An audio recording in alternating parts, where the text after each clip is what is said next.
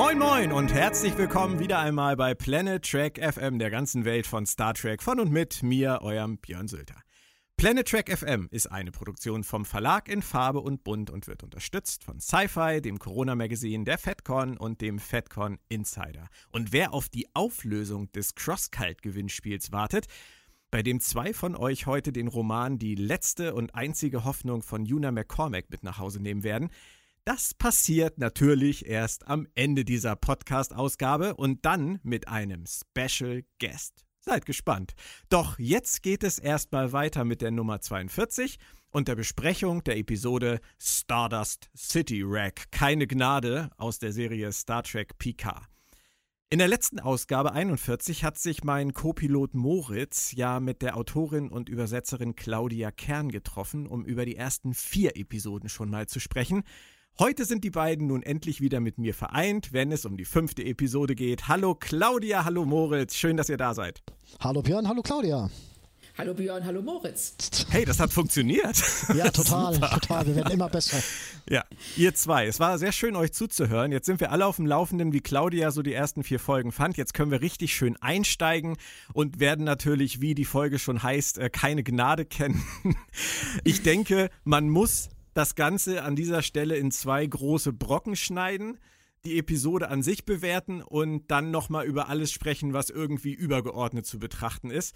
Beginnen wir mal mit der Episode selbst. Claudia, wilder Mix, oder?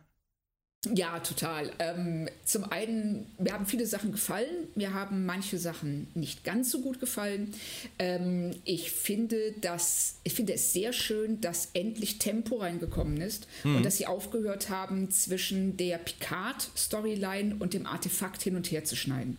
Das hat das Ganze immer noch mal äh, verlangsamt und ähm, ja, die Geschwindigkeit rausgenommen. Und dass sie das dieses Mal unterlassen haben, fand ich sehr gut. Moritz, wie hat dir dann der Ausflug jetzt nach Free Cloud gefallen? Der Ausflug nach Free Cloud, ganz ehrlich, das war ein Stück weit Stangenware. Also das habe ich in 100 anderen Serien schon genauso gesehen und jetzt nicht im PK irgendwie sonderlich äh, innovativ neu aufbereitet aber es machte Spaß, es war rasant, es machte Spaß auf seine eigene Art und Weise. Ich bin mit vielem nicht einverstanden, im Prinzip bin ich mit der ganzen Episode nicht einverstanden. Dazu kommen aber, wir gleich. ich finde das voll toll. Claudia hat jetzt echt einen Aspekt aufgezählt, der mir bis jetzt gar nicht so klar war. Ähm, hat, du, Claudia, du hast vollkommen recht.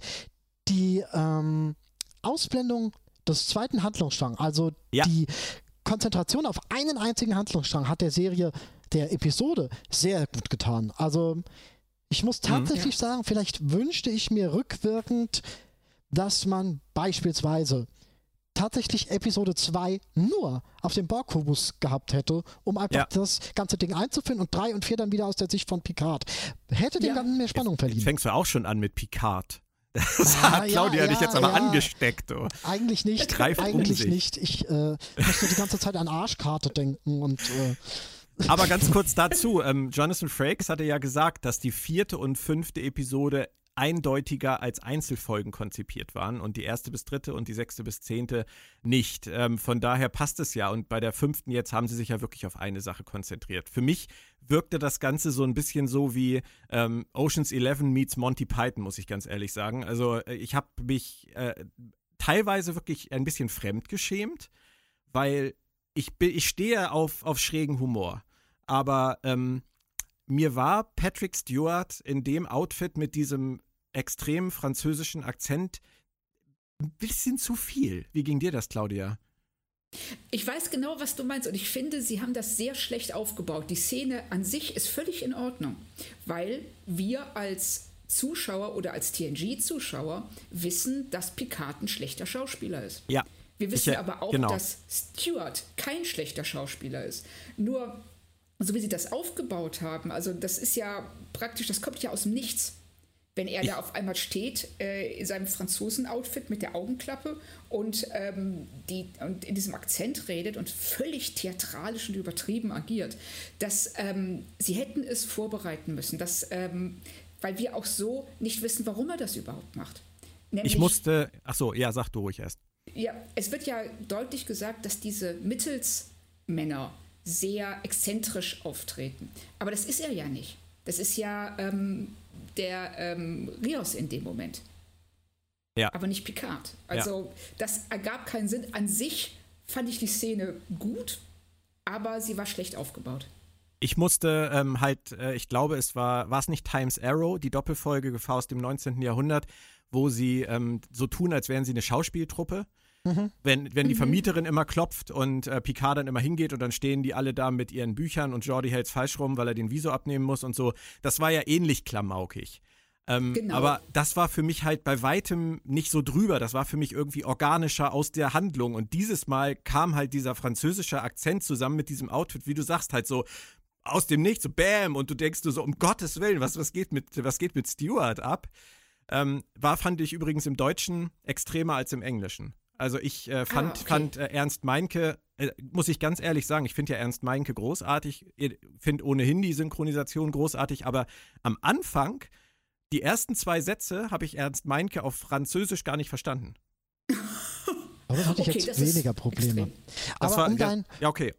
Um dein, ähm, um deinen Humorexkurs noch mal ein Stück weit weiterzutreiben, gegen Deep Space Nine, also gegen diverse Ferengi-Episoden, äh, muss ich leider sagen, stinkt Stardust City Rack total ab. In Sachen Spaßfaktor. Ja, in Sachen Spaß, ja. in Sachen, nein, auch äh, ähm, ähm hm, wie soll ich das jetzt nennen?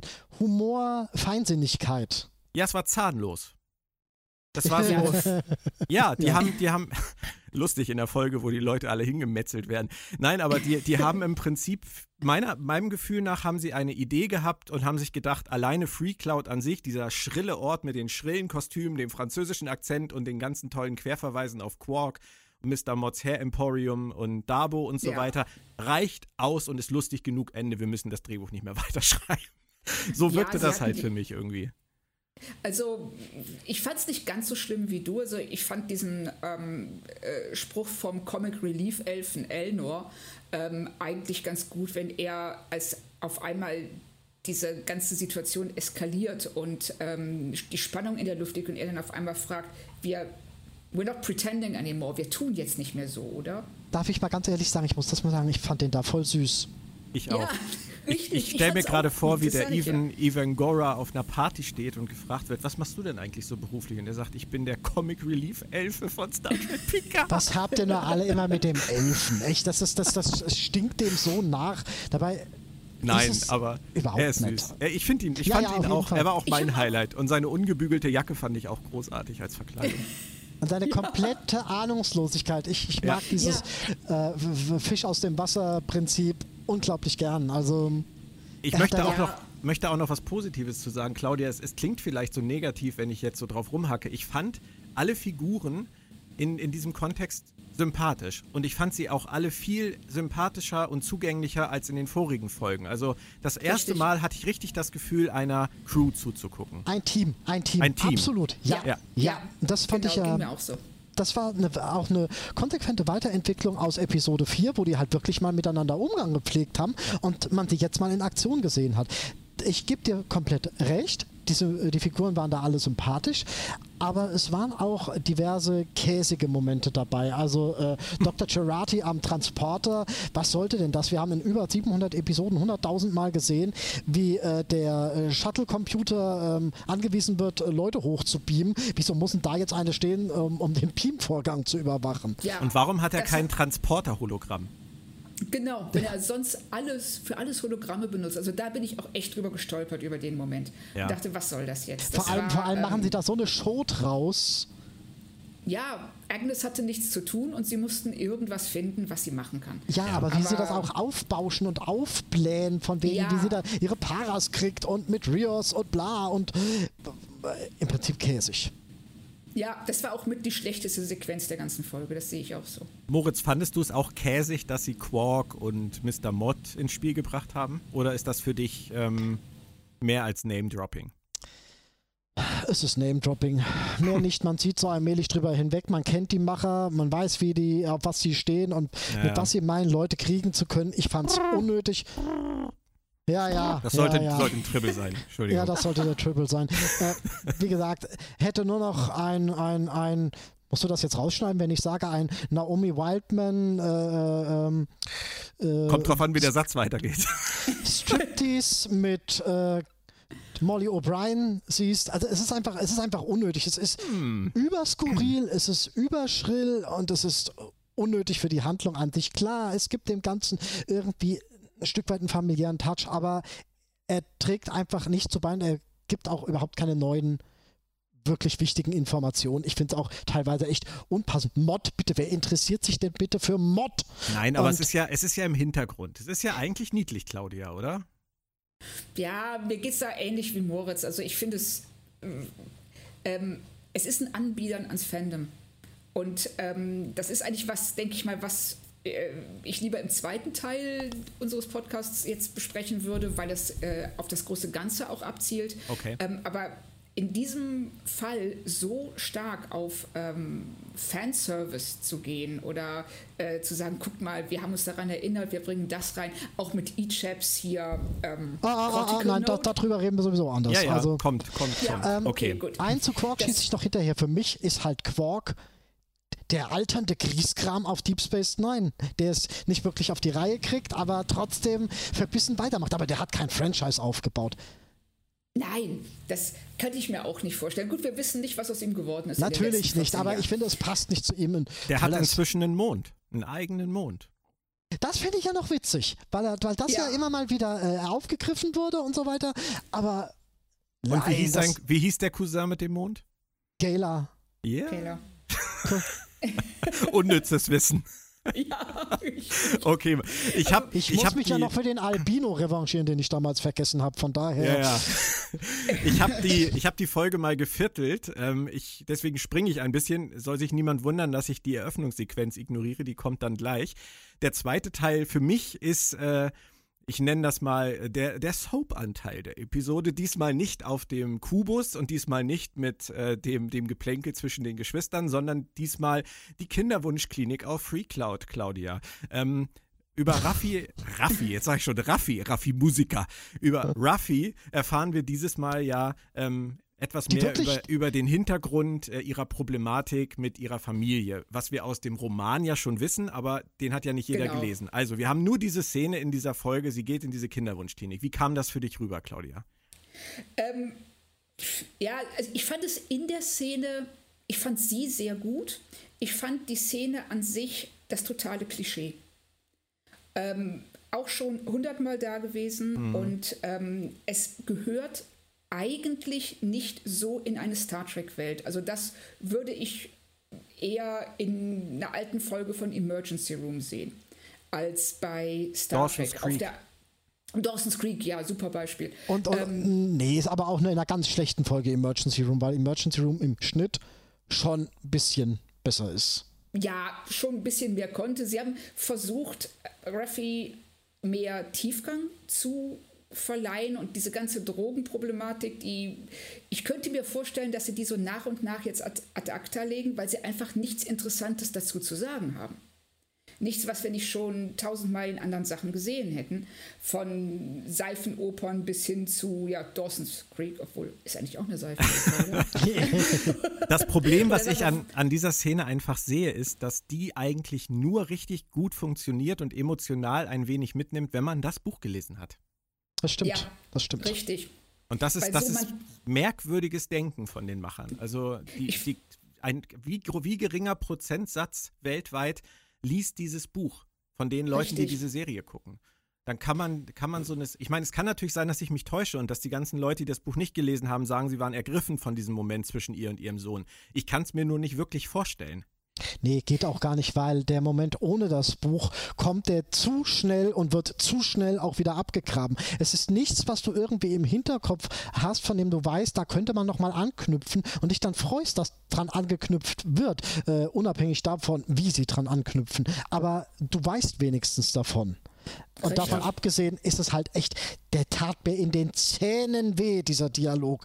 Also das ist, das war irgendwie wie, wie wenn man wieder versucht, mit seiner Ex-Freundin zusammenzukommen, in Verhandlungen steht und bis zu dem Punkt geht alles gut, wo du sagst, aber du ziehst dir nicht wieder zwei Stunden die Kelly Family rein. Was? Sag bloß, die Kelly Family. Ja, und großartig ist auch, wie äh, schlecht sie da die Exposition platziert haben. Wenn sie dann auf einmal mitten im Gespräch äh, nach links abbiegt und von dieser Verschwörung und dem Mars anfängt zu faseln. Ich meine, sie, sie muss sich doch im Vorfeld bestimmt, sie hat sich ja lange genug Zeit, hat sich bestimmt hundertmal überlegt, wie sie mit Gabriel dieses Gespräch führen wird. Ja, zwei also Kernsätze. Ich, ich, bin clean und ich bin wieder da. Das waren die beiden. Genau. Ja, vor allem clean ist die mal ganz schnell geworden. ja, ne, innerhalb von, ich weiß nicht, einer Folge. Gut, äh, naja, wir wissen ja nicht, was sie da auf der Erde konsumiert hat. Vielleicht hat sie ja, vielleicht war das ja auch einfach nur irgendein Kräutermix. Nee, nee, nee, sie sagt ganz klar, dass das für Verfolgungswahn, dass das Verfolgungswahn auslöst, dass sie das nimmt. Ja, okay, dann, äh, dann ist sie wirklich erst sehr kurz clean. Das stimmt. Ja, vor allem hat man davon nichts gesehen und in einem äh, seriell erzählten Stück erwarte ich tatsächlich, dass das am Rande thematisiert wird. Es gibt Serien, die das gut konnten. Mhm. Ja. Und das sehe ich da einfach gar nicht. Bei, bei Babylon 5 ist der Arzt damals ja, eine, halbe, genau. eine gefühlte mhm. halbe Staffel lang betrunken durch die ja, genau. unteren Ebenen ge gewankt. Genau, genau ja, sowas. Richtig. Sowas meine ich. Äh, weil, und mal ganz davon abgesehen, erwarte ich in einer Welt wie Star Trek, dass das Problem in den Griff zu kriegen ist. Ja. Dass sie einfach nur irgendwo hingeht und sagt, ähm, ich hatte dieses Suchtproblem, oh ja, pff, Spritze, fertig. Ja, aber da bin ich, da bin ich ein ganz kleines bisschen bei Michael Chabin, muss ich sagen, Claudia. Da, da bin ich ein bisschen bei Michael Chabin.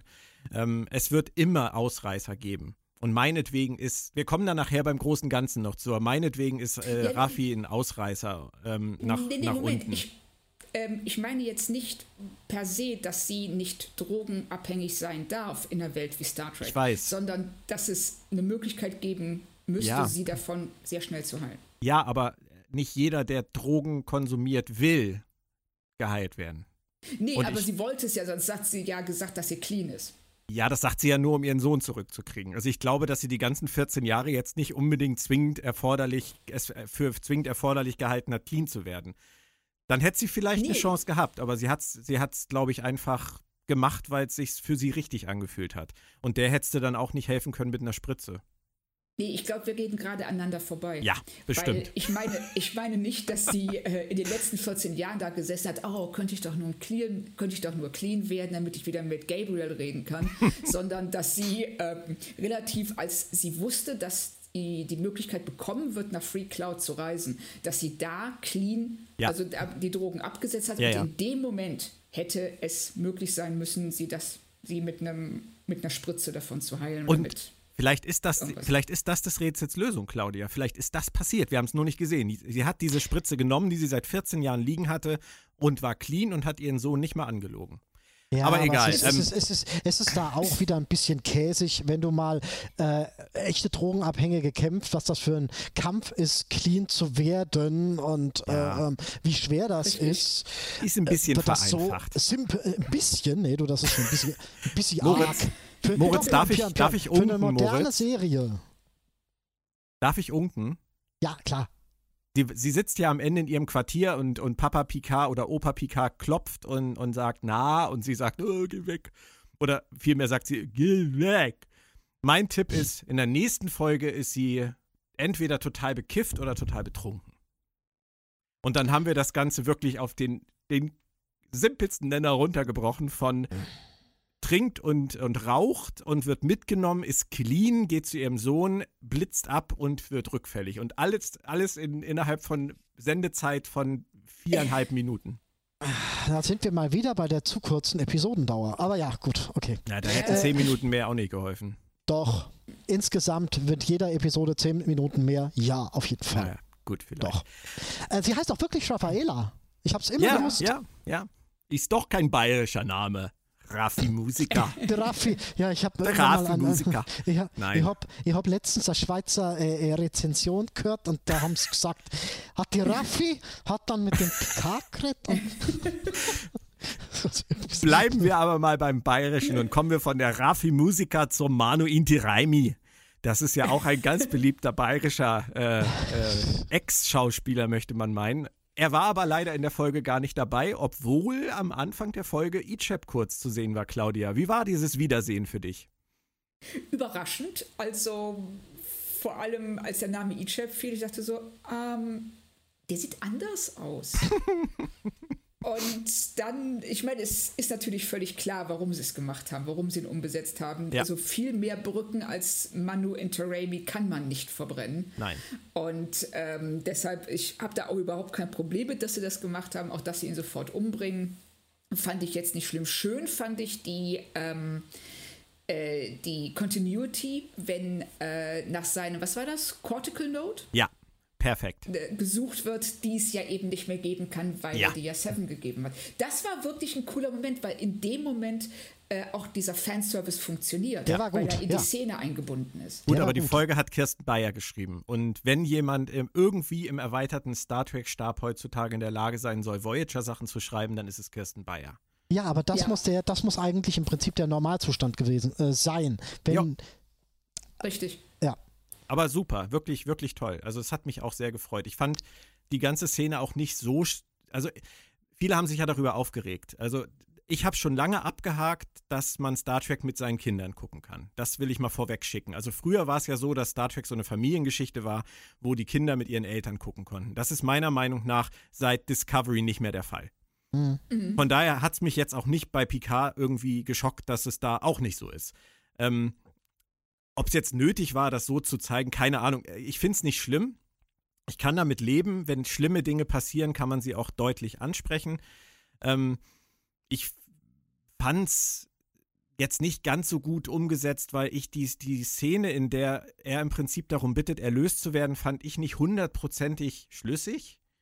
Ähm, meine Frau fand sie gar nicht schlüssig. Also die hat mich angeguckt und hat gesagt, was, mach, was soll das denn? Und habe ich ihr versucht zu erklären, dass sie, er ja wohl wollte, dass sie ihn erlöst, aber hat sie mich nur angeguckt und hat gesagt, das ging für sie gar nicht aus dem Dialog hervor. Ähm, äh, Doch, für mich aber schon. Ja, okay, das aber. Ich schon relativ klar. Hast also du es im Deutschen geguckt? Nee, ich habe es auf Englisch Ich gucke es mit meiner Frau ja auf Deutsch. Vielleicht ist es, ich habe nicht drauf geachtet, ob es im Deutschen weniger klar ist als im Englischen. Äh, müsste man vielleicht mal. Aber es ist, es, es wirkt schon so ein bisschen so, ähm, es wird halt es nicht wird, lang drum diskutiert. Es ist halt sofort so klar, so worauf es hinausläuft. Klar. Es wird so oder so nicht klar, auch nicht vom visuellen. Äh, äh, da habe ich mir sagen lassen, das Einzige, was man da sieht, ist, dass er das Auge rausgenommen bekommen hat. Äh, genau. klar, klar, so wie er sich da am Anfang gebärdet, konnte ich mir ganz gut vorstellen, dass er da noch eine ganze andere Menge rausgerissen kriegt. Ähm, aber letztendlich sieht man ihn da nur mit entferntem Auge und ähm, was soll ich denn dann sagen? Ähm, ja, aber er, aber er streicht sich doch, also sie guckt doch auch auf seine Brust runter, meine ich, wenn ich mich richtig erinnere. Und da scheint auch noch das eine oder andere zu fehlen, was man jetzt nicht konkret sieht. Die Szene ist zu kurz. Die Szene an sich ist viel zu kurz, um für mich glaubwürdig zu sein. Moritz da möchte Blätter bitte länger haben. Nein, nein, ich will es begründet bekommen. Ich möchte es. Ähm, Möchtest du noch ein Schaubild haben, was bei ihm alles fehlt? Äh, Nein, ja, ich zum Teil aber sie haben es nicht mal probiert zu fliehen. Sie haben es nicht mal versucht zu fliehen. Ja. Äh, es, es ist einfach, Eckart von Hirschhausen könnte es an einem Whiteboard erklären. Das wäre mal ein super Gastauftritt, finde ich. An einem was? Whiteboard.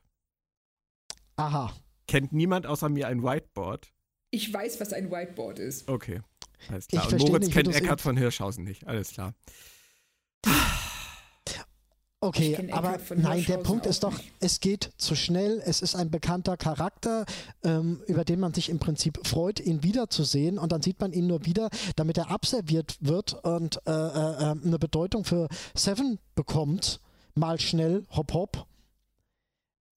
Da wird mir zu naja, wenig sie haben sich, sie haben sich wahrscheinlich, wie das bei Discovery ja auch üblich ist, beim Drehbuchschreiben, ähm, haben sie sich gefragt, wie kriegen wir Seven so richtig sackwütend? Kaputt. Und ähm, sind dann von dem Punkt 14 Jahre zurückgegangen und haben, haben was zusammengeschrieben, was sie halt richtig sackwütend macht. Und da ist ja. ihnen halt, war, ist ihnen vermutlich nur Ichab eingefallen. Ja, das ist ja auch kein Problem. Claudia, Claudia, sag du ruhig. Moritz quatscht ähm, dich immer so runter. nee, nee, das macht, macht er gar nicht. Äh, ah. Ich sehe das, ich sehe das auch so, dass ähm, sie brauchten etwas, was äh, für die Zuschauer, die Voyager noch kennen, die Seven kennen, ganz klar macht, okay, nach diesem Moment ist sie richtig angepisst.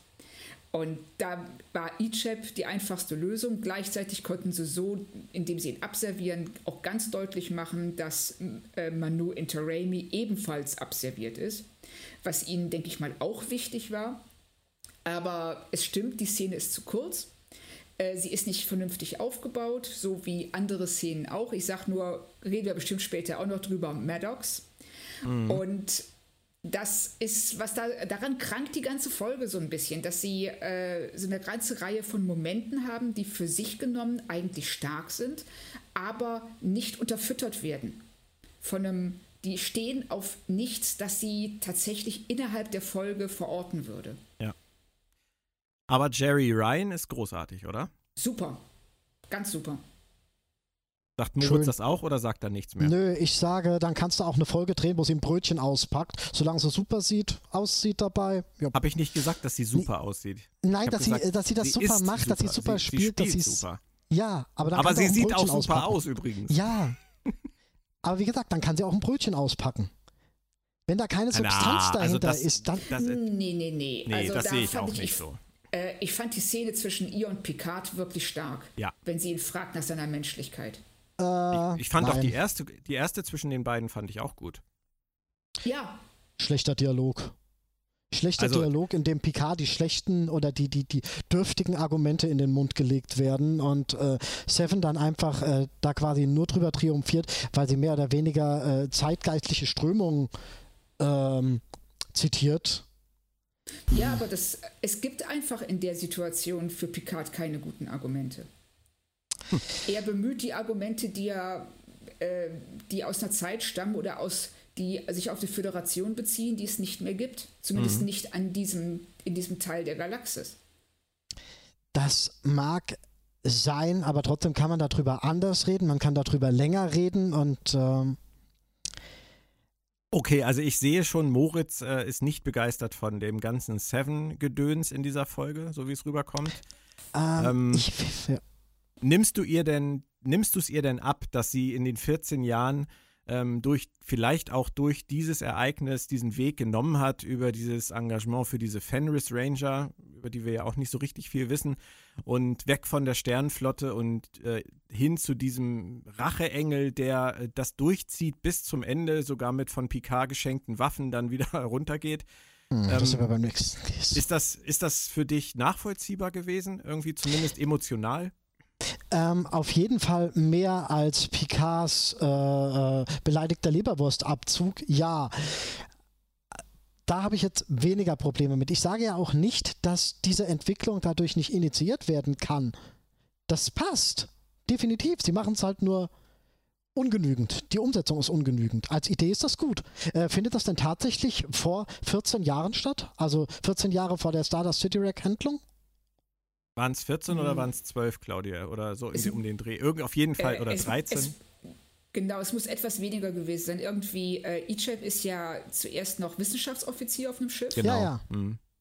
und hat dann mit den Rangern gearbeitet. Das heißt, zu dem Zeitpunkt muss die neutrale Zone bereits, also muss Romulus bereits ähm, äh, zerstört worden sein. Und die Föderation hat dieses Machtvakuum in der neutralen Zone ähm, geschaffen. Ja. Dadurch kommt ja erst diese ganze äh, Warlord- und ähm, Ranger-Problematik auf. Also ich denke mal, dass es irgendwie ähm, ein paar Jahre, also es sind definitiv nicht 14 Jahre, sagen wir mal, es sind 12 oder vielleicht sogar 10 Jahre. Das macht nicht unbedingt viel besser. Jetzt überlegt mal, die verliert Ichab. Danach schließt sie sich den Rangern an und ähm, die Ranger haben ihr Geld auf FreeCloud, also mit FreeCloud zu tun. Und äh, das heißt jetzt also, dass sie zwölf Jahre an der guten, was ein bescheuerter Name, äh, Jaisel, äh, äh, mehr oder weniger Tür an Tür lebt und da gar nichts passiert. Aber jetzt, nach zwölf Jahren, kommt er auf einmal plopp auf die Idee, jetzt, jetzt, jetzt ist mein Tag gekommen oder was. Nach zwölf Jahren. Und Ja. Jaisel hat sie auch nicht weiter Sind übrigens oder was. 13 Jahre. 13. 13, ah, okay, boah. Busy lang, Okay. aber jo, gut. Ja. Soll mal nicht weiter ins Gewicht fallen im Vergleich zu anderen Käsigkeiten. Wenn ich still bin, bin ich bei Memory Alpha. Moment, aber sie wusste doch gar nicht, dass Bejazel auf ähm, FreeCloud ist, oder? Wer Seven? So. Ja, wusste sie das? Äh, Ja, ja, Ich hatte das so schon. verstanden, dass sie das wusste und deswegen Ah, damit okay. hin Das wird die schon gewusst haben. Die hat da ihr festes Imperium. Also, Also der Name ist wirklich heiß. äh, die, haben, die haben nur, also wirklich seit Discovery haben die da einen ganzen Haufen an Schrott. Da, guck mal, und am besten ist hier Commodore. Oh, ich, ich, weiß schon, wie die macht, wenn die Woke. erschossen wird. Oh, Du weißt, wie sie erschossen wird? ich weiß schon, wie die macht, wenn die erschossen wird. Ach so, ja, okay. Oh, Sag's nicht. Jetzt hat er es Äh. doch gesagt. oh, Ah. äh, egal. Okay, ähm, Genau. am Ende ist Seven also eine, darf man sagen, Mörderin? Oder ist das was anderes, wenn man aus guten Rachegründen Selbstjustiz verübt, Claudia? Schön, dass du mir die einfachen Fragen stellst. Ich erwarte von dir die komplizierten Antworten. Danke. Äh, Entschuldigung, Moritz. Ich zitiere mal Claudia von vor einer Woche. Sag mal, geht's noch? Geht's noch? Ganz genau. Also, ähm, ja, ähm, wenn wir über die deutsche Definition von Mord sprechen, also die ähm, äh, legale Definition von Mord lautet ja, dass es eine, ein, die Tötung eines Menschen aus niederen Beweggründen ist. Und das ist ganz wichtig, dass dieses niedere Beweggründe vorliegt. Was übrigens de, äh, der Grund dafür ist, dass Frauen viel öfter des Mordes ähm, schuldig befunden werden als Männer. Weil Okay. Männer schneller auf Totschlag äh, umschwenken können, weil sie, wenn sie jemanden vor die rüberhauen und der stirbt, können sie sagen, ja, ist mir einfach so rausgerutscht. Aber Frauen, die häufig schwächer sind, zum Beispiel ähm, als ihre Ehemänner, wenn die die töten, machen sie das sehr oft eben mit Gift oder anderen Sachen, wo man sagen kann, das ist geplant, das ist aus niederen Beweggründen, das war echt eklig, das so zu machen. Ähm, Und- halt, warte mal, unterscheidet man da nicht zwischen äh, Mord aus Aff Mord im Affekt und Mord- geplant? Genau, Mord im Affekt, da wäre es jetzt schön, wenn uns ein Anwalt zuhören würde. Ich, hab das, ich weiß nämlich nicht genau, also der äh, Mord im Affekt wird, glaube ich, ähnlich betrachtet wie ein Totschlag. Aber da möchte ich echt, würde ich mich sehr freuen, wenn sich ein Anwalt melden würde. Können, können wir vielleicht diese, diese? Jura-Vorlesung ein wenig in eine andere Richtung? Äh, Ja aber, ja, aber du hast mir die Frage gestellt. dann dann, dann, dann stelle ich sie anders. Ähm, ist es für Nein, dich. Moment, lass mich ausreden. Okay. lass mich jetzt Bin schon ausreden. still. Jetzt habe ich schon diesen ganzen Bogen Ja, ja. gemacht, den ich gar nicht machen wollte. Okay. Ähm, äh, ist es, handelt sie aus niederen Beweggründen? Ist es geplant? Ja, weil sie holt sich die Waffen aus dem Waffenschrank und lässt sie sich speziell dafür geben, um Bejesul umzubringen. Sind es niedere Beweggründe? Sie will sich rächen, aber wir haben Bejesul vorher kennengelernt und wir wissen, die Galaxis ist echt nicht ärmer dran, wenn die fehlt. Das stimmt. Das Also, es ist ganz schwer zu sagen. Ich denke nicht, dass sie, sie ist eine Rächerin. Macht sie das zur Mörderin? meiner Meinung nicht nach sicher. ja. Meiner Meinung nach sicher. ja. Die Frage ist halt, was passiert, wenn, wenn äh, das Schule macht und wenn das jeder macht. Ähm, jeder Ja, hat. aber wieso sollte es jeder machen, äh, wenn Nein, es in ist- den. Ja, es ist, ich finde das, Das auch sehr, sehr schwierig, das zu bewerten. Ich kann sie absolut verstehen. Und wenn es ein Angehöriger von mir wäre, ähm, dann könnte ich auch für nichts garantieren. Ist das jetzt irgendwie juristisch äh, relevant, wenn ich sowas im Podcast sage? Glaube ich nicht. ähm, äh, von daher, ich kann Sevens Beweggründe und emotional alles verstehen, was sie sagt, was sie tut. Ähm, zum Rest kommen wir später. Halt, das halt, darf geht ich dann mehr dieses, ins große Ganze. Aber Moritz, bitte. darf ich dieses Szenario dann mal bitte ein bisschen weiterspinnen? Ja, spinn mal. Seven beseitigt ja nicht nur Jaisel, sondern da gibt es auch eine ganze Reihe an Kollateralschäden. Nicht das ganze Sicherheitspersonal von ihr. Was machen wir denn da? Da arbeitet, hat am Ende einer gearbeitet, der das nur gemacht hat, um, um sich was dazu zu verdienen, der Um eine seine Frau und Familie zu ernähren. Ja. Ja, und jetzt kommt im Prinzip kann jetzt zwei Wochen später der Sohn von dem kommen und sagt, gute Seven, ich bring dich jetzt mal um, du hast meinen Vater gekillt. Und dann muss Seven von dieser Logik her sagen, bitte, bitte hier, nimm den Phaser, er ist schon eingestellt. nee, sie muss akzeptieren, dass er das versuchen wird, aber sie muss sich nicht wehrlos ergeben. Ähm, naja, wenn sie das als okay empfindet, dieses, dieses Vorgehen, wieso sollte sie sich dann wehren? Nee, sie findet es okay, dass derjenige nicht zur Polizei geht und sagt, äh, ich möchte Anzeige erstatten gegen Seven, die Ex-Borg Rangerin von irgendwas, ähm, Fenris. Ähm, aber sie kann sich natürlich wehren. Sie kann ja das Verhalten akzeptieren. Ich akzeptiere ja auch das Wespenstechen, aber ich will mich nicht von der Wespe stechen lassen. Das Mir platzt gleich der Kopf und wir sind noch nicht mal richtig, richtig schlimm im Thema drin. Wer hat Björn ähm, dann umgebracht? Ich finde deinen Gedanken sehr wichtig, Moritz. Und ähm, wir müssen uns definitiv fragen, wohin uns das, was die Serie uns teilweise zeigt, führt. Aber das kommt erst später. Möchte noch jemand was zu Seven sagen? Ansonsten würde ich meinen vierten von vier Teilbereichen anschneiden. Claudia, du zuerst, dann habe ich länger Zeit nachzudenken. Möchtest du noch was äh, zu Seven sagen, Claudia? Die Verteidigung ruht. Okay. Teil 4. Agnes. Agnes äh, haben wir ja bisher so verortet, dass sie ein bisschen verhuscht rüberkommt, aber wahrscheinlich von Commodore oh, instrumentalisiert wurde. Ähm, jetzt sehen wir sie, nachdem sie ja mit dem Transporter so ihre Probleme hatte, am Ende mit Maddox den wir gerade frisch gerettet haben. Claudia hat es schon gesagt, da fehlte auch wieder jeglicher Aufbau der, der Handlung, weil Maddox einfach nur da ist und, und fertig ist und mitgenommen wird und umgebracht wird. Ähm, wie schätzt du, Claudia, das ein, was Agnes da tut? Was, was ist der Grund? Was hat sie gesehen? Was wurde ihr gezeigt und wer hat ihr was gezeigt? Ja, sie sagt ja, dass äh, dieses äh, schreckliche Geheimnis, das die Sattwasch besitzen, äh, den Verstand eines Menschen zerstören kann. Ja. Und ähm, sie, ich nehme mal an, dass sie es von Commodore O erfahren hat und dass, dass das gleiche Geheimnis ist, das möglicherweise auch dafür verantwortlich ist, dass der ganze Borg-Kubus ausgelöscht wurde, nämlich durch Ramda und ihr Wissen über die romulanische Mythologie. Das spielt ja da alles mit rein. Äh, bin ich auch nicht so super glücklich drüber, wie sie das äh, bisher aufbauen, aber egal. Was ich allerdings richtig krass fand, ist, dass sie uns vier Folgen lang diese Karotte Maddox ja. vorhalten, hinter der wir herrennen. Und dann haben wir ihn endlich und denkst so, ja, und er hat sogar überlebt, ist ja auch knapp für einen Moment, denkst du, ja, okay, und jetzt? Und dann legt ihr den um. Und man sitzt da schon so ein bisschen, also ich habe dann wirklich Moment gedacht, das ist jetzt nicht wahr, oder? Weil es, ähm, es ist so billig, dass sie diese ganze, diesen ganzen Handlungsstrang für diesen einen Cliffhanger opfern. Mhm.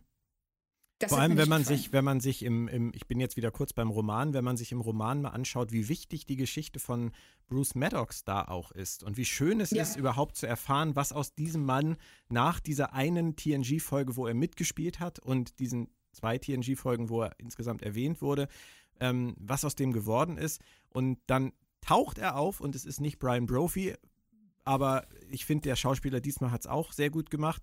Ähm, mhm. Ja, und dann, scheiße, auch, auch wieder nur ein Red Herring gewesen. Also ich bin da total bei dir. Ich finde das auch. Vor, ja. vor, allem ist die, vor allem ist die Hinführungsszene auch irgendwie ein bisschen, da muss ich es wieder sagen, käsig. Wir sehen Gerati, wie sie sich ein, ein komisches Video mit ihm und ihr anguckt, wie er Kuchen backt.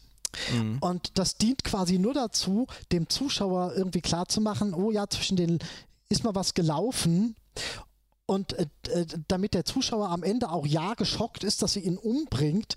Aber jetzt mal ehrlich, wenn ich den Auftrag habe, jemanden umzubringen, bereite ich mich nicht vor, indem ich mir schöne Momente mit dem angucke. Naja, aber sie ist ja keine Auftragsmörderin. Äh, wieso nicht? Ja, sie ist, äh, sie wurde beauftragt zu morden, damit ist sie eine Auftragsmörderin. Okay, Moritz, zugestanden. Aber sie ist ja wahrscheinlich von der Profession her nicht grundsätzlich eine Auftragsmörderin. Ja, dann ja würde ich mir auch, dann würde ich mir erst recht kein schönes genau. Video mit dem Doch, natürlich, weil sie ja Zweifel hat. Und weil Was? sie ja, zerrissen ja, ist. Emotional. Ja, dann gucke ich mir auch nicht so ein Video an. genau, Aber also natürlich, Moritz, sie will doch checken, ob sie es überhaupt tun sollte, ob sie es kann. Und offensichtlich waren die Cupcakes dann doch nicht so gut. Ja, scheinbar. Das ist die einzige ja Lösung. vielleicht gelassen. Nein, ich, ich verstehe, was du meinst, aber äh, ja. Also ich, ich habe ein viel größeres Problem, Moritz, damit, dass, äh, dass sie das überhaupt macht. Ich meine, sie ist Kybernetikerin. Sie ist jetzt nicht irgendwie Lieutenant Commander bei der Sternflotte.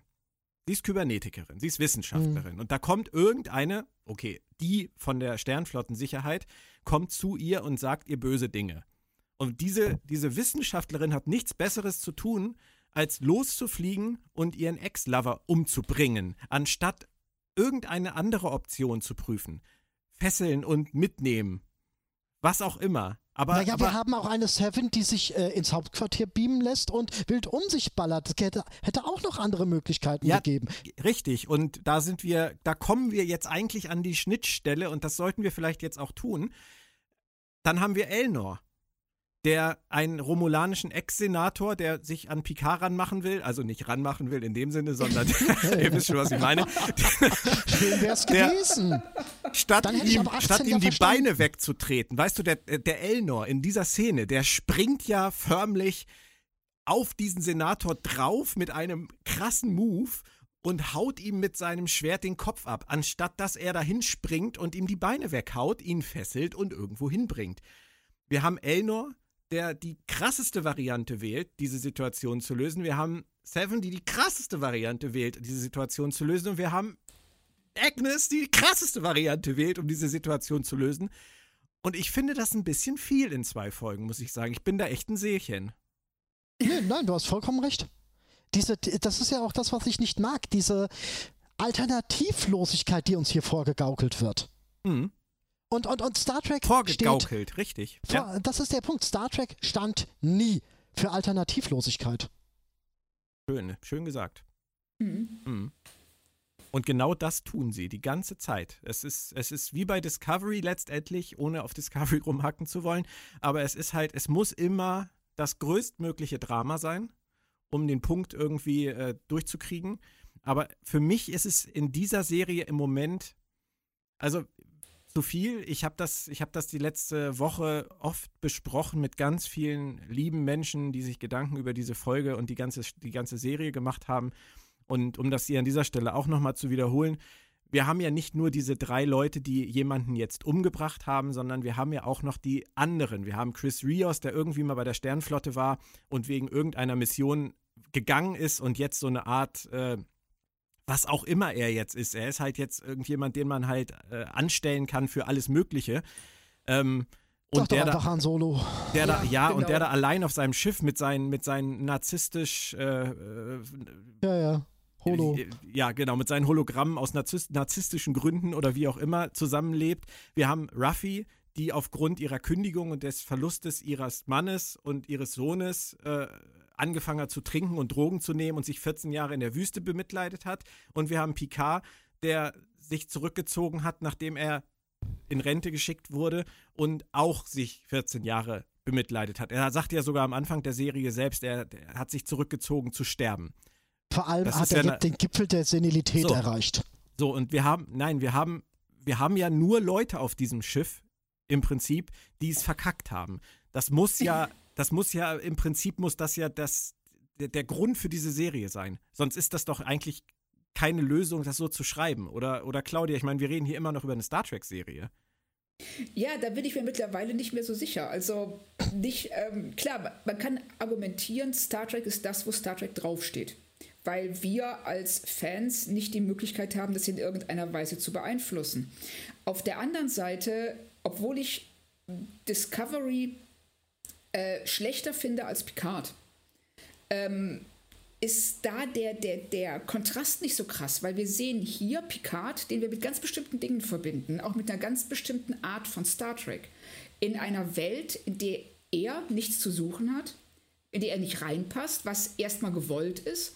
Aber auf der anderen Seite sehen wir auch eine Welt, die im Star Trek-Universum nicht wirklich Sinn ergibt und auch die Figuren ergeben keinen Sinn. Du hast ähm, schon mal angesprochen, dass die ähm, Menschen in Star Trek eigentlich immer Vorbildcharakter hatten. Das waren Leute, die äh, es geschafft haben, die, äh, die, die, die, Sünden der Vergangenheit hinter sich zu lassen, die Krieg überwunden haben und ähm, äh, Hunger und äh, ja, und ähnliche Dinge, also von denen wir alle noch geplagt werden. Und jetzt werden die aber wieder in diesen Sumpf hineingezogen. Also wir sehen nicht mehr zu denen auf, sondern wir sind auf Augenhöhe mhm. mit denen oder vielleicht sogar über, stehen sogar über ihnen. Und das finde ich eine sehr interessante Entwicklung. Ja, das ist ja aber letztendlich dem geschuldet, was Michael Chabon ja auch gesagt hat, dass er nicht an den Advanced Human glaubt. Und wenn man das konsequent durchzieht, äh, dann sieht das wahrscheinlich in einer Serie dann nachher so aus. Wobei ich sagen würde, man kann durchaus beides haben. Gene Roddenberry hat gesagt, wir haben den Advanced Human. Michael Chabon sagt, er glaubt nicht an den Advanced Human. Und für mich wäre die, der Kompromiss für Star Trek heutzutage Zeitgeist geprägt zu sagen, es gibt mehr Ausreißer nach unten als früher. Aber in dieser Serie gibt es nur Ausreißer nach unten. Und das halte ich für schwierig, Moritz. Ja, definitiv. Es ähm, eins, zwei gefestigte Charaktere, die gewisse Prinzipien als Gegenpol hochhalten würden. Das ist ja. das, was der Serie fehlt. Vor allem, vor allem wo ich gerade drüber nachdenke, weil ja Narek auch ein doppeltes Spiel mit Sochi spielt, weil Narissa ja auch eine Sternflottenoffizierin gemimt hat, obwohl sie eine Doppelagentin ist und Commodore O offensichtlich als Sicherheitschefin der Sternflotte ja auch irgendwie in Sachen drin hängt. Und dann kriegen wir noch diese, diesen, diese Admiral Clancy zu sehen, die Picada anschnauzt ohne Ende. Also im Prinzip, wir haben in dieser Serie ja außer den beiden Haushältern von Picard, äh, Laris und Shaban, ja noch nicht wirklich so richtig sympathische Figuren gesehen, die wirklich einfach nur das Richtige tun wollen. Richtig. Ja. Also ich, vielleicht ist das ja auch total veraltet, was ich mir da vorstelle. Nein. Aber nein? Ganz, ganz ehrlich, ganz ehrlich. Was wir hier gerade aufzählen oder die Gegenteile, die wir hier gerade aufzählen, sind Dinge, die Star Trek groß gemacht haben, die Star Trek vor allem abgehoben haben ja. von anderen Serien, die zu Alleinstellungsmerkmal. Genau. Mhm, und richtig. jetzt macht sich Star Trek vor allem mit dieser fünften Episode so derartig gemein mit dem Mainstream, ja. mit dem, was gerade angesagt ist. Und Star Trek stand mal in gewissem Maße für Innovation, für Mut, für, für, für positives Denken. Und das wird über den Haufen geworfen, um Geballer reinzukriegen. Das finde ich ein Armutszeugnis. Star Trek hat halt mal inspiriert, um zu glauben, dass es besser werden kann.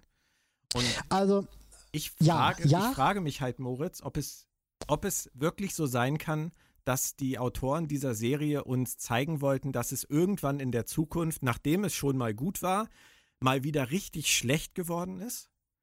Und dass trotzdem dieser Funke, dieser Funke Advanced Human, der vielleicht ja noch in Picard schlummert oder ganz bestimmt ja noch in Picard schlummert und vielleicht auch in Ruffy und vielleicht auch in Rios, weil die drei haben ja bisher zumindest keinen umgebracht dass die am Ende dafür sorgen werden, dass die Dinge wieder besser werden und dass das die trackige Botschaft dieser Staffel ist. Claudia, kannst du dir hat, das vorstellen? Oder Moritz? Wer von hat, euch Rios, hat Rios äh, mit äh, Betäubungsmodus geschossen in der, in der Bar oder was das da war? Der hatte auch ein paar umgefasert. Ja, aber ich ja, weiß ja, nicht, gut, aber ja, das würde ich jetzt mal ja, tatsächlich mal abhaken. Ja, also Picard, äh, Picard hat auch schon auf andere geschossen und andere erschossen. Ja. Aber so. nicht in der Serie, oder? Darum geht es ja nicht. Aber das ist, dass, dass man sich immer schon mal in Star Trek gegen Angreifer gewehrt hat, das ist nun nichts Neues.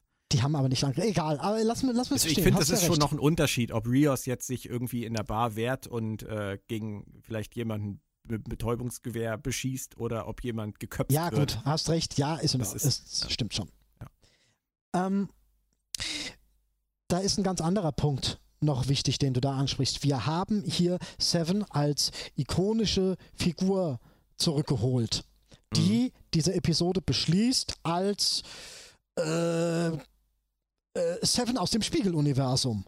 Terminator. Oder so. Und die Frage ist jetzt extremst. Und darauf gibt es keine vernünftige Antwort oder keine gute Antwort Warten leider. Wir es ab. Vielleicht nein, haben wir nein, eine. Nein, nein, nein, ich habe sie noch gar nicht gestellt. Ja, War ja. das jetzt ein einzelnes Intermezzo von Seven? Ist sie die nächsten Episoden dabei oder ist sie die nächsten Episoden nicht dabei? Ist Seven die nächsten Episoden nicht dabei, haben wir einen richtig hässlichen, unreflektierten Bruch in der gesamten äh, Star Trek Charakteristik. Glaub Nein, glaube ich nicht. Also ich habe für dich versucht herauszufinden, ob sie noch mitspielt. Ich habe versucht herauszufinden, ob Frau Reizenstein sie häufiger als für eine Folge gesprochen hat. Ich habe es nicht herausgefunden. Leider. Ähm, wir müssen, denke ich mal, der Internet Movie Database für den Moment glauben, dass sie in fünf Folgen mitspielt und das wäre dann vermutlich ab der übernächsten bis zum Schluss. Weil ich Hm. glaube, dass sie in der morgigen Hm. nicht dabei sein wird. Das Ähm, ist sehr. Mach du erst fertig. Nee, nee, ich wollte gar nichts mehr sagen. Also so stelle ich Okay, mir das vor. Also, dass ähm, das das Ende von Seven in dieser Serie ist, das glaube ich überhaupt nicht. Gut, Nee, glaube ich auch nicht. gut. Dann bestehen definitiv Chancen, dass da was ähm, Trackiges passiert, mit dem man was anfangen kann. Aber ich will nicht unken, aber ich muss es in den Raum werfen. Es ist nicht so, als ob wir nicht jetzt schon zu wenig Fässer rumstehen hätten. Nein, wir haben im Prinzip einen ganzen Haufen Fässer rumstehen, äh, an denen noch nicht viel getan wurde. Inzwischen kann man sich schon kaum mehr bewegen vor Fässern. Das Richtig, ist, äh, richtig. Und jetzt stellen sie noch ein neues rein. Und jetzt stellen sie noch ein neues rein. Ja, klar. Ja, das Solange machen sie die Platz ganze ist. Zeit. Das, ja. Ja, du hast recht, Moritz. Aber vielleicht sind all diese Fässer nachher zusammengekippt ja die Ursuppe der Auflösung dieser Staffel. Wow, das war eine schöne Metapher. Wow. Wunderbar. Ja, Eigenlob. Stinkt kaum. Nein, aber ich, ich verstehe deine, deine Probleme damit. Nur ich habe halt die Hoffnung, dass sie es irgendwie aufgelöst kriegen, weil, und das muss man ja auch sagen, ich werde äh, immer wieder die letzten Tage darauf angesprochen, dass ich das zu krass sehe, weil ich, ich versuche den Leuten zu erklären, dass es für mich die fehlende Balance ist. Balance ist, finde ich, das wichtige Wort in diesem Kontext, dass mir einfach die Figuren fehlen, die dieses Trackige hochhalten. Im, Mhm. Im Gegensatz zu diesen ganzen verkrachten Existenzen. Das ist das Einzige, was mich gestört hat zu dem Punkt nach der fünften Folge. Jeder einzelne Handlungsstrang ist, geht irgendwie durch. Wenn, wenn du jeden einzelnen Handlungsstrang irgendwie in der Dramaturgie dieser Staffel oder einer Serie oder wie auch immer gehabt hättest, könntest du sagen, dass mit Agnes, dass die das so gezeigt gekriegt hat, das ist vielleicht wirklich so krass und vielleicht ist es auch total berechtigt und vielleicht ist Commodore O auch die gute und vielleicht geht das alles auf und okay, meinetwegen, ähm, kann man machen. Seven mit Ichep, keiner war ihr je so nah wie Ichep, das ist für sie Familie, ähm, meinetwegen, kann man auch machen. Und, und Elnor ist halt, Elnor ist halt, ja, Fish, wie heißt es so schön, Fish out of the water. Er ist Ja, halt, genau. äh, ja, er ist halt, er weiß es halt nicht besser. Er muss das halt noch lernen. Er hat von Picard ja dann auch den Anranzer gekriegt und er wird nie wieder jemanden einfach so köpfen, ohne dass Picard ihm das erlaubt. Ah, Und das deswegen, sind all- und deswegen weißt du, stirbt ja, er das bestimmt ist auch alles noch. so und auch Ruffy. Ich kann Ruffy als Anomalie und so, dass die sich da in, in der Wüste versteckt und das ist schlimm, was ihr passiert ist, gerade wenn man den Roman kennt. Sie hat sich Picard anvertraut, sie hat ihr, ihre Karriere und ihr Leben diesem Mann anvertraut. Und er hat hingeschmissen, er hat gepokert, geblufft, hingeschmissen und hat sich verpisst. Und ich kann total verstehen, dass sie frustriert ist und manche Leute kämpfen halt dann und manche halt nicht. Hm. Das ist alles für sich genommen völlig in Ordnung. Auch Picard alleine, dass der irgendwann mit 80 dann mal aufgibt, wenn er, wenn er keine Möglichkeit mehr sieht, das kann ich auch akzeptieren. Ich kann es nur nicht alles zusammen in einer Staffel akzeptieren, nicht in fünf Ja. Folgen. Mhm. Stimmt, das stimmt. Ist richtig. Ist richtig. Ja. Schwierig. Kriegen Sie ja, das hin? Ist, ich weiß es nicht. Also ich wünschte, ich würde einen Hinweis darauf sehen, dass sie die Kurve kriegen zum Staffelende hin. Also Picard als Figur wirft mir immer noch gewisse Rätsel auf, Warum? weil ich nicht verstehe, wie er sich so weit von der Realität entfernen konnte. Dass er keinerlei Bezug mehr hat zur Gegenwart, dass er all diese Leute hat hängen lassen, von Raffi bis hin zu den ähm, Romulanern auf dem Planeten. Über er scheint ja auch keinen Kontakt mehr zu seiner äh, ehemaligen Besatzung zu haben. Äh? Das, das finde ich ganz seltsam und ich finde, dass sie das da noch nicht. Klar, er hat sich zurückgezogen, weil er äh, beleidigt war, weil er schockiert war, dass sie ihn haben gehen lassen. Aber das reicht nicht, das reicht nicht für die lange Zeit. Man zieht sich dann vielleicht zurück, leckt seine Wunden und überlegt sich, was man weitermacht, aber nicht 14 Jahre. Vor allem hatte der Typ Hobbys. Der hätte in die Ja. Archäologie gehen können. Richtig. Und, was, und, Ja. das, und wenn er das 14 Jahre gemacht hätte, das hätte ich ihm sofort abgekauft. Das wäre auch die Serie, die ich, die ich sehen wollte. Ja. Äh, in Indiana Picard. Da wäre ich sofort bei gewesen. Ja. Ikonia. Er geht nochmal zurück nach Ikonia und versucht irgendein altes Rätsel zu lösen. Ja, Der muss doch seinen Geist beschäftigen. Picard war jemand, der seinen Geist beschäftigen wollte. genau. Und, und gibt es kein CNN mehr? Oder wieso weiß der nicht, was in der Galaxis los ist? Claudia, ich das bin gerade echt versucht, er mir von, ich bin gerade echt versucht, mir von äh, CBS die Rechte für einen äh, Roman auf dem deutschen Markt zu besorgen, damit du den Roman über Picard schreiben kannst, wie er als Archäologe die, das Universum unsicher macht. Das mache ich sofort. Also, also das, das wäre mir, das wär's mir wert. Ich, ich, glaube, ich kann es nicht bezahlen. Also, äh, aber ich befürchte es auch, ja. aber das würde ich gerne lesen. Schreiben. Ja. Das wäre großartig. Und das ist auch das, was mir äh, schon bei Discovery gefehlt hat, aber jetzt noch stärker bei Picard fehlt, ist ähm, Spaß. Keine dieser Figuren hat Spaß an irgendwas. Doch, das, am Französisch reden und Augenklappe tragen. Ah, bitte. Oh ja, und, und Elnor am Töten. Ja, ja genau. Darf ich, darf ich, darf ich? Bei Orville wäre das so. Ja, und Orville, das ist, das ist, ja, Orville kann das aber. Orville macht das mit einer unheimlichen, ähm, mit einem unheimlichen ähm, Sinn für ja, wie soll man sagen, ja, Sinn für Spaß einfach. Ja. Also äh, selbst wenn sie Sachen, selbst wenn sie mal daneben liegen, ist es immer so ein bisschen Augenzwinkern, so, ja, ich weiß, das war jetzt schauspielerisch nicht die beste Sequenz, aber hey. Da ist aber Lack drauf gegangen. Mhm. Ja, ja, genau. Ja, An der Stelle kann ich dann jetzt die Party auch nochmal richtig crashen und sagen, Seth MacFarlane hat Star Trek genommen und um richtig viel Humor erweitert zu einer Serie. Und CBS hat Star Trek genommen und es um wahnsinnig viel Dystopie erweitert zu einer neuen Serie. Irgendwas stimmt doch ja, da nicht, oder? Ja, sie wollten, äh, die haben sich angesehen, was ist gerade erfolgreich. Mhm. Und sie haben gesehen, so was die erfolgreichste Serie der letzten Jahre ist, ist Game of Thrones. Was zeichnet die Serie aus? Eine total krasse Welt, viel Sex und Gewalt. Ähm, mal abgesehen davon, dass es auch, dass auch eine gute Geschichte erzählt wurde, dass es toll mhm. gespielt war und so weiter. Mhm. Aber es ist eine ganz düstere Welt, in der die Gewalt Sinn ergibt, eben weil diese Welt so scheiße ist. Wenn ich aber Star Trek sehe, sie müssen jetzt auf Gedeih und Verderb irgendwie diese Welt böse kriegen, um die ganzen fiesen Dinge, die sie darin anstellen wollen, äh, zu rechtfertigen. Ja, und Sie sagen ja, es sind Randwelten. Sie sagen ja, es sind Randwelten.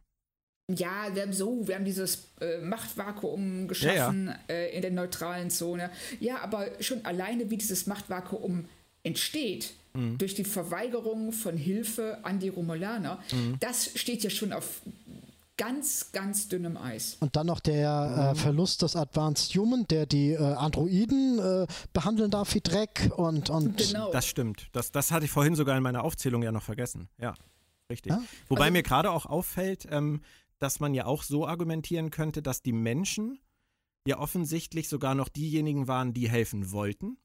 Picard hat diese ganze Mission ja sogar angeführt. Und ähm, aufgrund der ganzen angeschlossenen Welten, die dann irgendwann gesagt haben, 15 oder wie viel es waren, die dann gesagt haben, ähm, wenn ihr das macht oder wenn ihr das weitermacht, dann sind wir raus aus der Föderation, ist dann letztendlich auch die Sternflotte eingeknickt. Ähm, man könnte natürlich auch sagen, der Advanced Human hat bis zum Schluss gekämpft und ist durch die Impulse, die negativen Impulse von oh, außen, er, hat, oh. er hat positiv ins Weltall gerufen und es kam negativ zurück und ist dann eingeknickt. Ja, wenn man jetzt, jetzt beziehe ich mich mal auf das böse Buch, da ist auch schon immer wieder durchgekommen, dass zum Beispiel die auf Utopia Planetia nicht gerade sonderlich begeistert davon waren. Maddox war auch nicht davon begeistert, von seinen Lieblingsprojekten losgeeist zu werden. Und, und nee, also viele ja, waren da auch bei den Menschen nicht sonderlich begeistert davon. Schon. Ja, ja.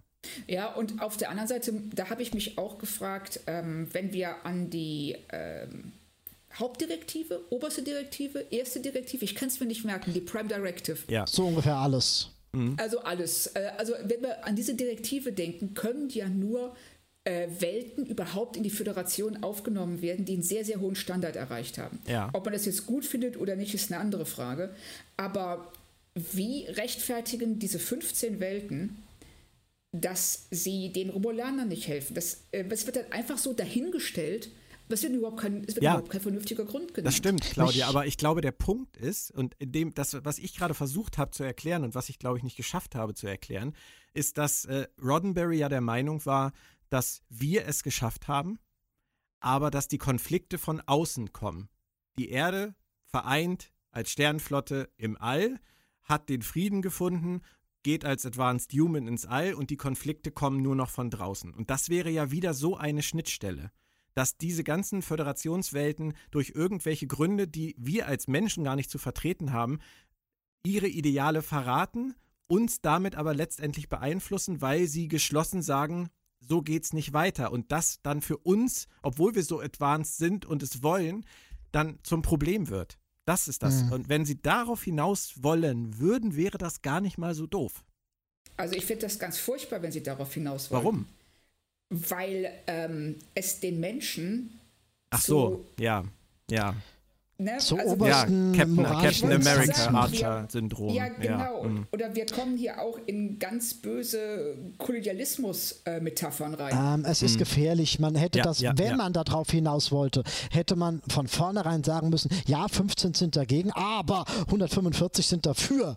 Und äh, den Menschen da eben nicht als de, keinen Sonderstatus verleihen. Gegangen wäre das. Wie groß ist die Föderation? Das wird leider nicht gesagt, weil das hätte das mich eigentlich. Ich auch gerne wissen. Das hätte mich nämlich mal interessiert, wie viel Prozent das denn sind, wenn da 15 Welten sagen, das äh, finden wir jetzt nicht ganz so toll. Ja, ja vielleicht also sind es aber die, die die besten Rohstoffe liefern. ja, aber.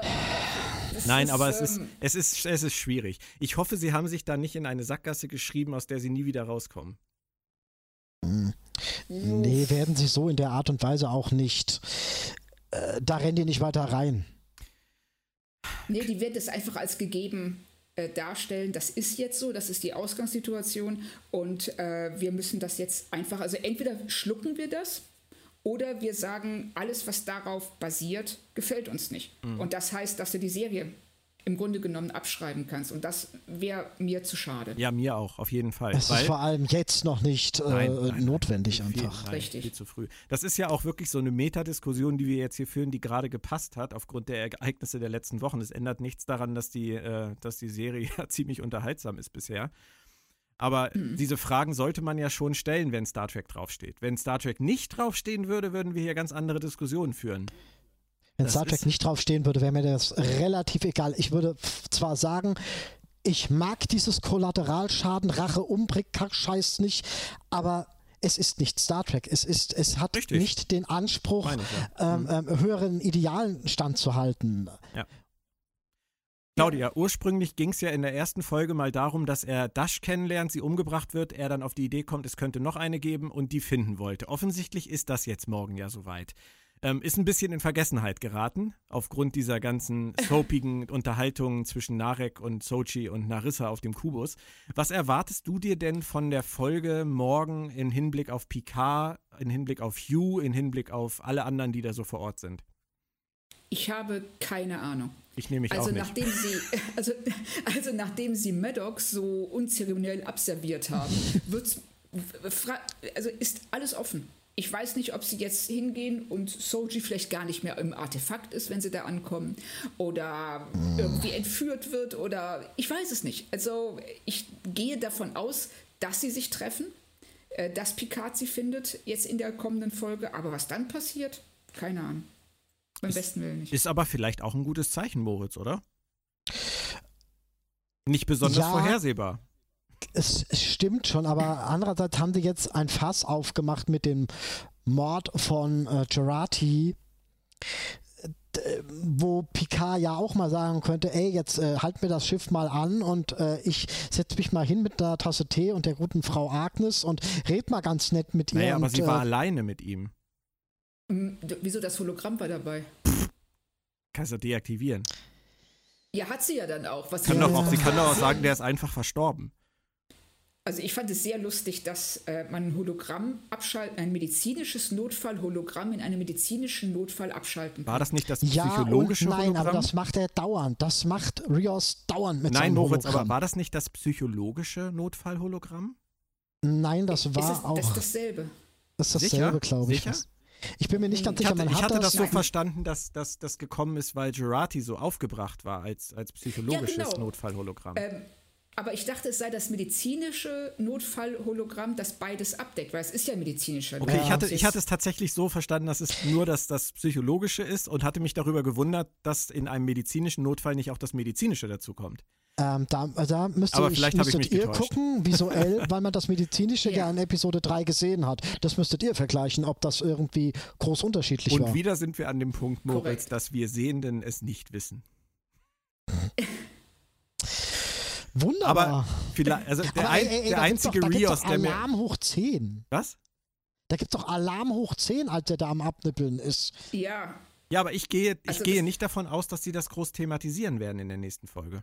Doch, das glaube ich aber schon, weil äh, sie, das Hologramm ist da, das sieht auch, dass Maddox stirbt und äh, reagiert ja auch darauf. Dann schaltet sie es ab, damit sie ihn in Ruhe umbringen oder sterben lassen kann. Das kann ja, ich bin mir nicht ganz sicher, was sie da macht. Und ähm, vielleicht, ich meine, gut, sie ist Kybernetikerin. Ja, eben. Ob sie in der Lage ist, den einfach äh, ihm diese Erinnerung zu nehmen. Ja, garantiert. Hätte man auch Aber aber, sehen müssen. Und dann, geht, dann geht sie auf die Brücke und sagt, Maddox ist tot. Und Picard Genau, nimmt sie in den Arm. Wer soll mir denn jetzt Kuchen backen? Ja, aber dann haben wir zumindest dieses Fass schon mal geschlossen. Richtig. Und dann können sie weitermachen. Also, Moritz, ich- grunz nicht. Ich befürchte Schlimmes für morgen. Heute also Nacht. Ich glaube nicht, dass sie ähm, da großartig, also dass sie mehr, ich glaube nicht, dass äh, Agnes morgen ähm, sich für den Mord irgendwie verantworten muss. Claudia, bei. TNG wäre das jetzt der Aufhänger für eine Gerichtsepisode Ja, im genau. Holodeck und für eine philosophische Episode, wo Picard und Jurati zusammen auf eine Außenmission gehen und das Ganze klar machen irgendwie. Emotional. Genau, und ein, Neben Geläutert und ein. Nebenhandlungsstrang, in dem Jordi irgendwie feststellt, dass die Dilithiumkristalle schimmeln. Genau. Und unbedingt was dagegen machen muss. Aber ich denke mal, wir Stinken werden die diese dann? 90 Minuten nicht kriegen äh, 90 an, Minuten an Behandlung. Ja, so zwei Folgen so. Behandlung. So. Ich denke, wir werden vielleicht morgen. Also, wenn ich, wenn ich unken muss, äh, würde ich sagen, wir kriegen zu diesem Thema morgen nicht mal neun Minuten.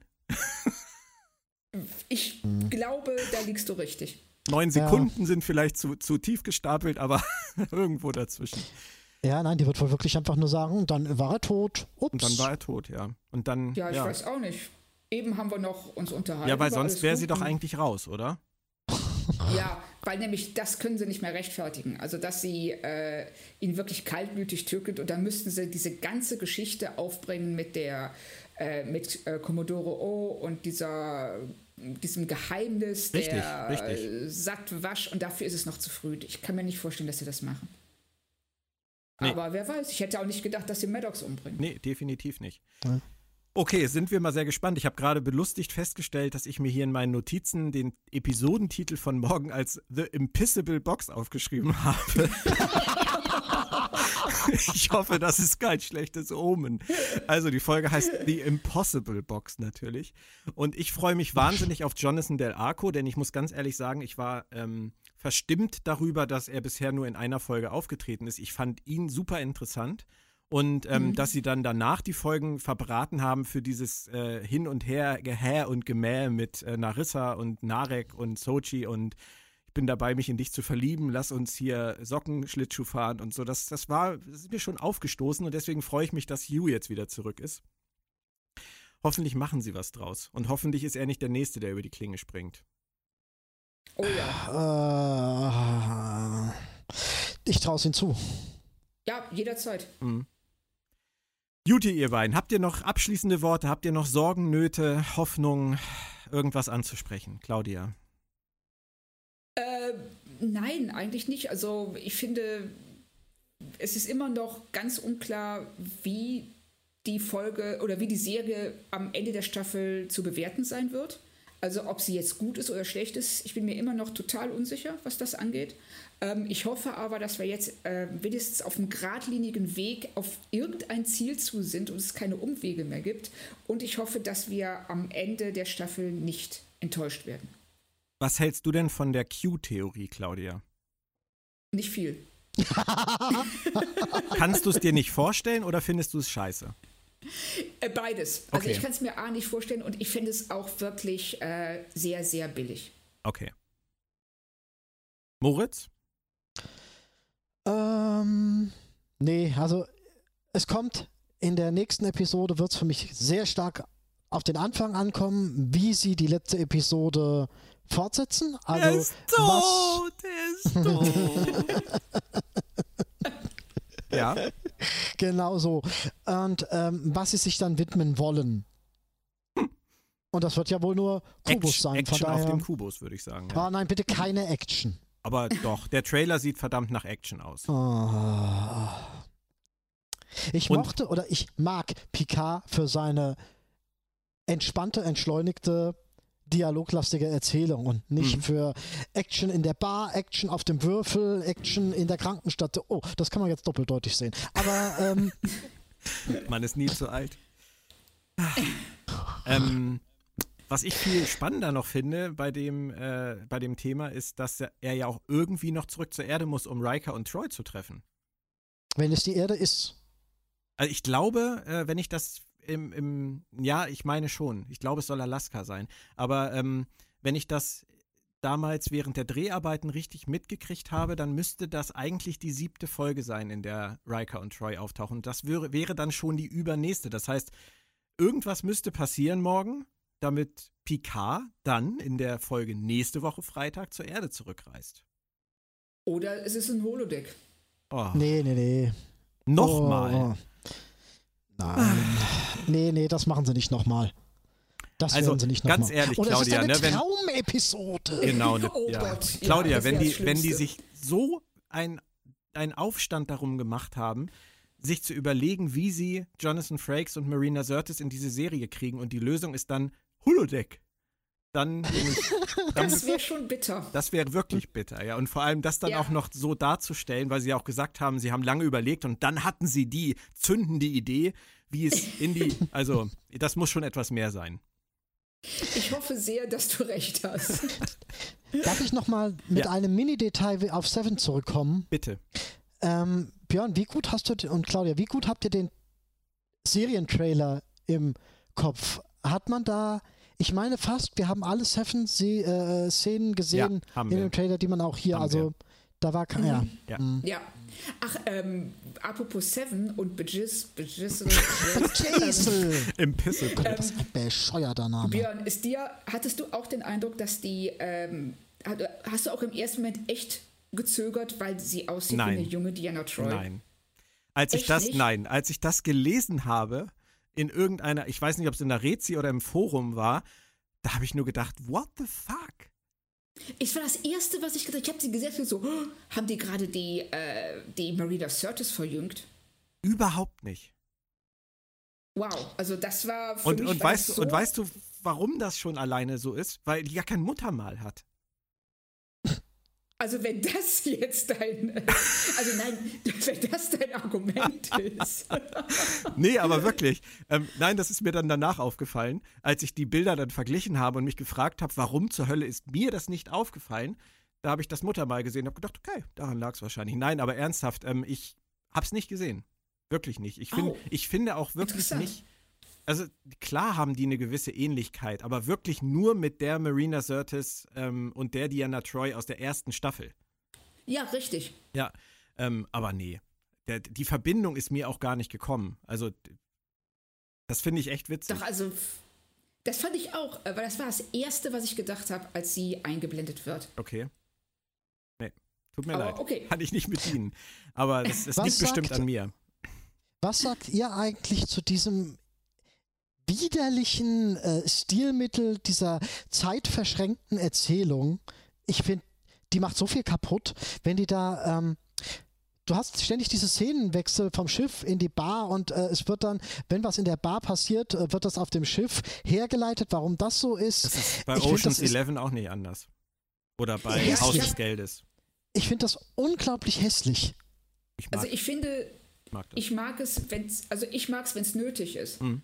Ähm, ich hatte hier, hier hat es mich auch nicht so gestört. Ähm, mich hat es in der Szene ähm, vor ein paar Folgen, wenn äh, Äh, Picard ja. und Ja, seine ja, Haushälterin ja. das Apartment Ja. durchsuchen, da fand ich das total irritierend. Ich finde, das, das ist, das ähm, hat dann echt nichts mehr mit Erzählfluss zu tun. Doch, doch. Und dann frage ich mich, warum machen die sowas? Haben die Angst, dass, äh, wenn man das irgendwie fünf Minuten verschoben voneinander zeigt, dass die Leute dann vergessen Nee, haben, dass nee, nee. Rios das? Ich glaube, das ist dann wieder die Frage, wie gut es umgesetzt ist. Und ich, das geht so in Richtung von dem, was Claudia eben gesagt hat. Ähm, wenn ich an Haus des Geldes zum Beispiel denke, schaut das jemand außer mir? Ja, ja, ja, Ja. klar. Ja, okay. klar. Ähm, da ist es ja ganz häufig so, dass du die, ähm, die, den Plan und die letztendliche Realität der Ausführung sozusagen parallel siehst. Also du kannst in dem Moment, wo etwas erzählt wird, wie es gemacht werden soll, kannst du anhand des Gegengeschnittenen, was später dann wirklich passiert ist, sehen, wie es abweicht. Richtig, Und das, aber macht, das macht Sinn. Ähm, ja, das war jetzt hier überhaupt das- nicht der Fall. Das war jetzt aber das passiert ja auch, das passiert ja auch los, also äh, äh, mit einem zeitlichen Unterschied von was weiß ich, wie zwei Wochen oder so. Dass man das nicht unbedingt vernünftig nacheinander erzählen kann, verstehe ich. Aber äh, dass sie hier Sachen erzählen, die im Schnitt eigentlich nur so eins, Moritz, zwei Stündchen höchstens passiert, auseinander. Es passiert aber einfach zu wenig. Also gerade dieser Free Cloud Abstecher, der ist ja, der hat ja überhaupt kein, kein, kein äh, Fleisch auf den Rippen. Also da passiert ja einfach nichts. Das, Du der, hast geräuchertes Fleisch gegessen. da, ja, aber das ist halt, ich glaube, daran liegt das einfach. Und da sie ja offensichtlich diesem Zwang unterliegen, diese 45,5 Minuten nicht zu überschreiten, ähm, ist es dann halt Mhm. einfach schwierig, solche Sachen auszuwalzen. Und dann ist diese Gegenschnittgeschichte, glaube ich, einfach ein, ein Stilmittel, was ihnen Zeit spart. Ja, glaube ich Na auch. gut, Es aber ist, es ist aber nicht. relativ unglücklich. Also es funktioniert ganz oft nicht. Es, also mich stört es aber auch nicht. Also von daher. Nee, also es ist jetzt, ich finde es jetzt auch nicht dramatisch. Ähm, es gibt Sachen, die mich deutlich mehr stören. Äh, ja, natürlich. Im Vergleich zu äh, diversen anderen Käsekuchigkeiten habt ihr auf jeden Fall recht. Ja, Mm, klar. Ne, Du hast es auf jeden Fall jetzt geschafft, dass ich um 18.30 Uhr, ja, es ist 18.30 Uhr, auch wenn dieser Podcast natürlich zu einer völlig anderen Uhrzeit erscheinen wird, ähm, Lust auf Käsekuchen oder irgendwas Käsiges Ja. bekommen habe. Du hast es so oft Käsekuchen. erwähnt und ich muss auch pinkeln, das könnte auch an dem Episodentitel liegen. also von daher glaube ich, jetzt wird's käsig. ja genau, von daher glaube ich, beenden wir es an dieser Stelle. Wollen wir uns gerne in der nächsten Woche ähm, nochmal in dieser Kombination treffen und über das reden, was auf dem Borg-Kubus passiert ist? Habt ihr Lust? Unbedingt. Ich würde würd mich sehr freuen. Das freut mich auch. Dann danke ich euch beiden für heute. Hat sehr viel Spaß gemacht. Und ähm, alle, die gerne wissen möchten, wer den Roman Die letzte und einzige Hoffnung aus dem Hause Crosskite, geschrieben von Una McCormack und zur Verfügung gestellt von Markus Rode, gewonnen hat, bleibt nach der Verabschiedung natürlich noch dran. Und euch beiden sage ich Tschö. Kann ich, noch eine letzte, kann ich noch eine letzte Bitte äußern, Björn? Darf ich noch Könntest du dir nicht auf, grüßen? ja. Ja. nein, nein. Ich, ähm, ich finde, ihr habt doch noch keine Ziege auf eurem Hof, oder? Nein. Darf ich dir eine spenden? Ich habe ja Nein. auch schon einen Namen, ich habe ja auch schon einen Namen gegeben. Oh, bitte. Wie lautet sie heißt, sie heißt Bruce Maddox. Ich will nach Hause. Tschüss. Tschüss. Mary Sue. Und die geilen Böcke. Falls wir mal eine Metalband aufmachen, Claudia. Mary Sue und die geilen Böcke. So, jetzt sind wir hier bei der kleinen Aftershow-Party. Es geht um die Auflösung des Gewinnspiels von Crosskalt mit den beiden Romanen Die letzte und einzige Hoffnung. Und ich habe mir einen Special Guest eingeladen, um die Gewinner zu ziehen. Und zwar meine Tochter, Leni Seleya. Hallo Leni. Hallo. Wir machen das jetzt ganz einfach. Wir haben die ganzen Leute, die sich um diese Bücher beworben haben, in sozusagen eine große Box gepackt, mit Nummern versehen. Und Leni wird mir jetzt einfach zwei Zahlen nennen, nacheinander, ähm, von 1 bis 50. Das sind die, die mitspielen. Und dann werden wir mal schauen, wer die Bücher gewinnt. Wollen wir so machen, Leni? Ja, Okay, dann sag mir mal deine erste Zahl zwischen 1 und 50. 39. Ach Gott, das kann jetzt einen Moment dauern. Dann wollen wir mal schauen. Ähm, sagen wir doch mal. Ähm, so, dann ist also der erste Gewinner von einem Roman von Crosskalt Mario Hoppe. Herzlichen Glückwunsch, Mario Hoppe. Und jetzt die zweite Zahl zwischen 1 und 50. 28. Okay, 28. Ähm, ja, dadip, dadip, dadip. Die Gewinnerin des zweiten Buches lautet Sarah T. Heiß. Also, wir haben die beiden Gewinner gekürt. Ihr werdet von mir hören und zwar bei Facebook auf der Planet Track FM Seite. Ich sage herzlichen Glückwunsch. Leni auch? Ja. Okay. Viel Spaß mit den Büchern. Bis nächste Woche und wir sagen Tschüss. Tschüss.